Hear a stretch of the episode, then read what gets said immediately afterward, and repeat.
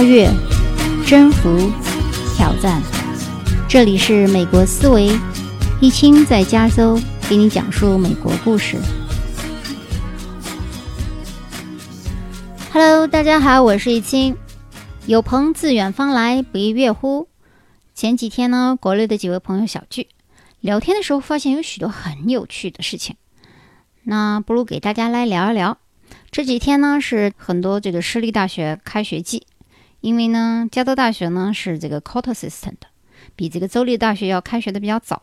州立呢一般是这个 semester system 的，semester 呢就是说一般是五六个月季度，然后这个 quarter 呢一般是两三个月，时间比较短，所以它开学的时间呃长短不一样，但是结束的时间有可能会早。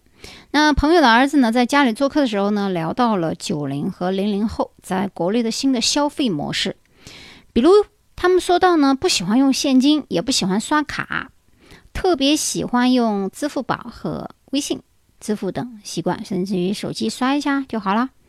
当然，聊的最好玩的事儿啊，还是怎么样向爸爸妈妈要钱，然后在美国如果刷卡方便，然后就炫耀到这个黑卡的。这就是今天一会儿呢要讨论的话题了。由于留学生的签证啊，通常是学生签证，嗯，中途可以回去啊。如果没有突发事件的话，请不要 gap 一年。gap 这个年呢，一般是在用于你毕业以后啊找工作的时候用会比较好。如果你还没有毕业，你是否可以用这个 gap 呢？是可以的，但是呢，它会影响到你毕业以后找工作的这个情况。因为毕业以后找工作呢，有可能会需要一年，或者你要继续读研呢。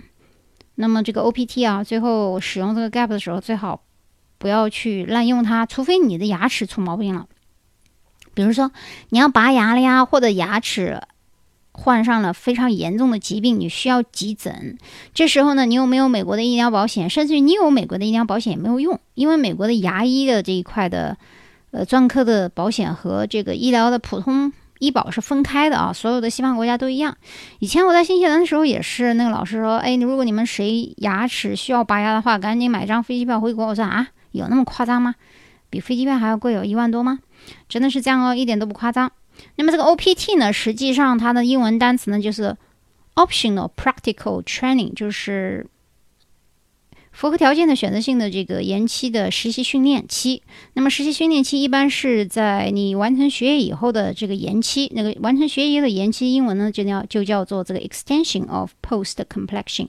那么这个连起来呢就是 OPT 的意思。它一般是给这个学生签证转为 F1 和 H1，就是工作签证的这个延期做准备的。所以如果你没有特殊情况，请你不要用这个 gap。gap 呢一般是家里有急事了，或者这个。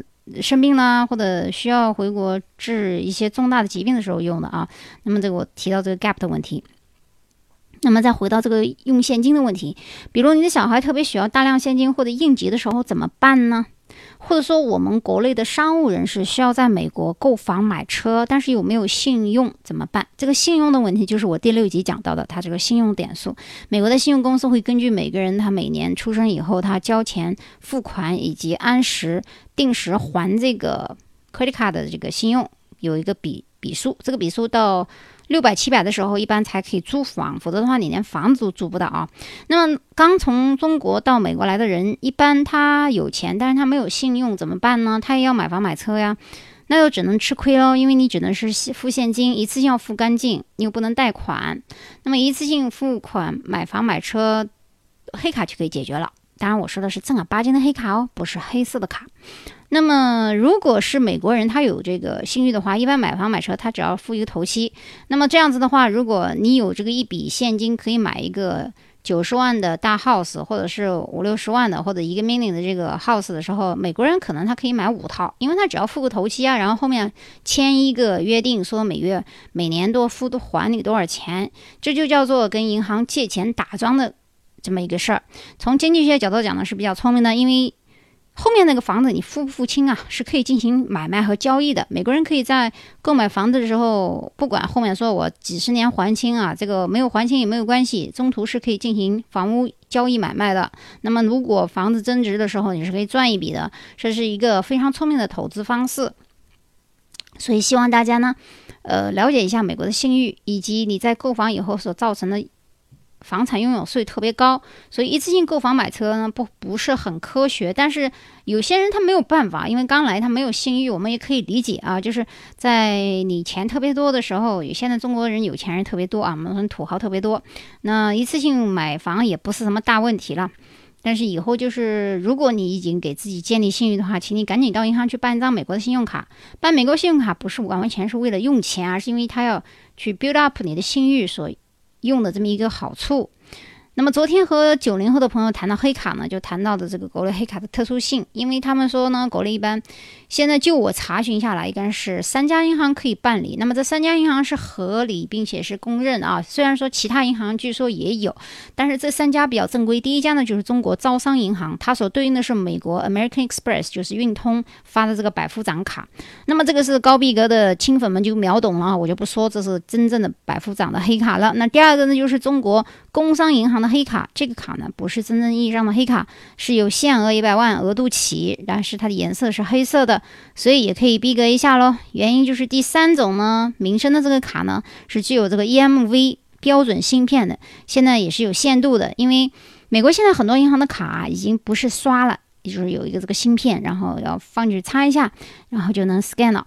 嗯，那么真正的 A1 的这个黑卡呢，是无限额的真黑卡，它可以。嗯，不要说买房了，买个轮船、飞机都可以啊。但是这种卡不是一般人都可以拿到的，非常难申请。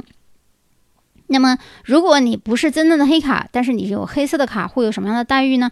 这个也是很和这个金卡、白金卡不一样的啊。因为黑卡呢，它同样可以享受飞机通道 VIP 这个贵宾的接待。和头等舱的那个贵宾通道是一样的，有这样的待遇，同时还有其他一些返还啊、这个点击啊、积分啊等等，这些大家都懂。那么，如果你的小孩还没有绿卡的话呢？中国一般到美国一年仅仅就允许汇五万美金，这样呢就是 per person 一年。所以有条件和有关系呢，可以帮孩子办一张这个黑色的卡。对于这个国外消费和转账是非常方便的。当然，国内的金卡和白金卡也是一样用的啊。如果是双币的话，只是说这个黑色的这个卡的限额会高一点。当然，一会儿我们再谈其他的汇款方式和转账。那么，在国外呢，作为真正的美国 A1 黑卡，就是这个 American Express 啊，它的门槛非常高，不是说你有钱就可以的。而且必须是社会名流，他也不公开发行，也不可以主动申请，而是由美国运通在白金卡中的百分之一的客户当中挑选邀请办理的。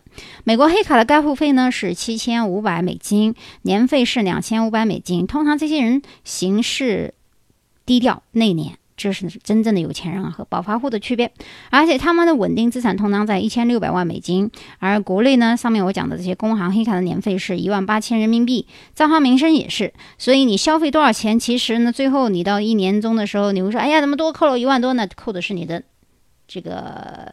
年费啊，所以当我和我的这些九零零零后朋友聊天的时候呢，他们提到他们最多一般用微信、支付宝呢，是因为还没有达到用白金黑卡的消费层面，所以就可以理解他们。当然呢，九零后之前，比如说七零八零后这个阶段时间。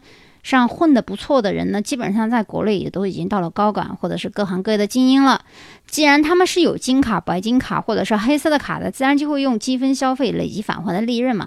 大家都不傻，所以他们自然这一代人就喜欢多用这个卡去刷刷，而不是用这个微信和支付宝了。当然，他们在网购的时候也会用了，没有人不会用这微信和支付宝了。五零和六零后这一代人呢，有刷卡的，也有不喜欢用刷卡、喜欢用现金的。这个呢，是一个大概的论述。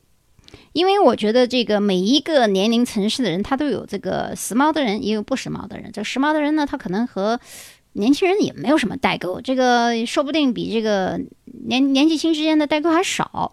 那作为七零后的我呢，对于现金刷卡还是微信、支付宝呢，一概不惧，只要方便就好。所以年龄和消费手段和方式因人而异。我身边好多朋友，我特别喜欢跟九零后、零零后的朋友。打交道，因为他们身上有一股新鲜的血液啊，思维也很活跃，玩的东西也特别新鲜。我这人也特别贪玩。然后还有一部分呢是七零八零后的精英，这些人呢，因为他们有一定的这个阅历啊，那么在管理层在交流管理方式的时候会比较好。那么零零后九零后，因为他们年轻嘛，他们的思维比较活跃，常常在这些年轻人的血液当中，你们会激发出很多创意跟灵感，然后人呢也会特别年轻快乐而不落伍。所以呢，有时候我们经常女人跟女人在讨论什么化妆品啊、保养啊，什么有什么卵用的啊？其实漂亮的女人和皮肤好的人大多数是天生的啊，这个天生不好的人怎么保养也就那样。所以看一个女人她幸福不幸福啊，不是看二十岁，而是看四十岁，这句话是有道理的。然后内在的气质修养和气场啊，往往才是优秀女人应该具备的。外在的什么名牌包包啊，所谓的一些光鲜的衣服啊，穿太多内里空洞啊，也是没有什么用的啊。所以很多女人有的时候家里一堆化妆品，忙起来根本就记不得用。我都不保养，也不怎么喜欢用什么特别的化妆品，然后有的时候还天天熬夜。走出去也经常被人误会成是二三十岁的人。在美国上大学的时候，那时候一个十九岁的美国男生追我的时候，那时候我都三十四了，还以为我跟他一样大呢。可见这个老外的眼力有多差。当然了，我们中国人啊，亚裔一般看上去都比较年轻啊，就是我指这些有文化的、修养比较好的女性。而且在国内，一般南方的女子在二三十岁到三十，甚至于四十加的很多女性保养的不错的，看起来真的跟二三十岁没什么区别啊！我看的很多，就马路上看见这个南方啊一些城市里面一些女生或者是女人呐，三十加的看上去非常有风韵，而且看上去非常漂亮很多啊！所以这这一点呢，跟老外，老外的话，女孩子到十九以后，二十二十五简直就不能看了，因为有的。发胖，有的乱吃东西，然后那个皮肤松弛，看上去这个三四十岁，呃，真的和中国亚裔是不能比的啊。所以呢，我们可以谈一谈美国的审美的观点问题。这个问题呢，以前很多人有一个误区，就是认为老外只会找那些单眼皮啊、马脸啊、丑不拉几的女人做老婆。其实呢，这是一个很片面的说法。老外跟中国人一样，都懂漂亮的女人，只要是长得好看的，没有人不追的。然后呢，我要给大家讲的是，为什么我们在杂志、电影或者电视、《名人时报》或者什么东西看到的都是一些奇丑无比的女人呢？首先，我要谈两个事情。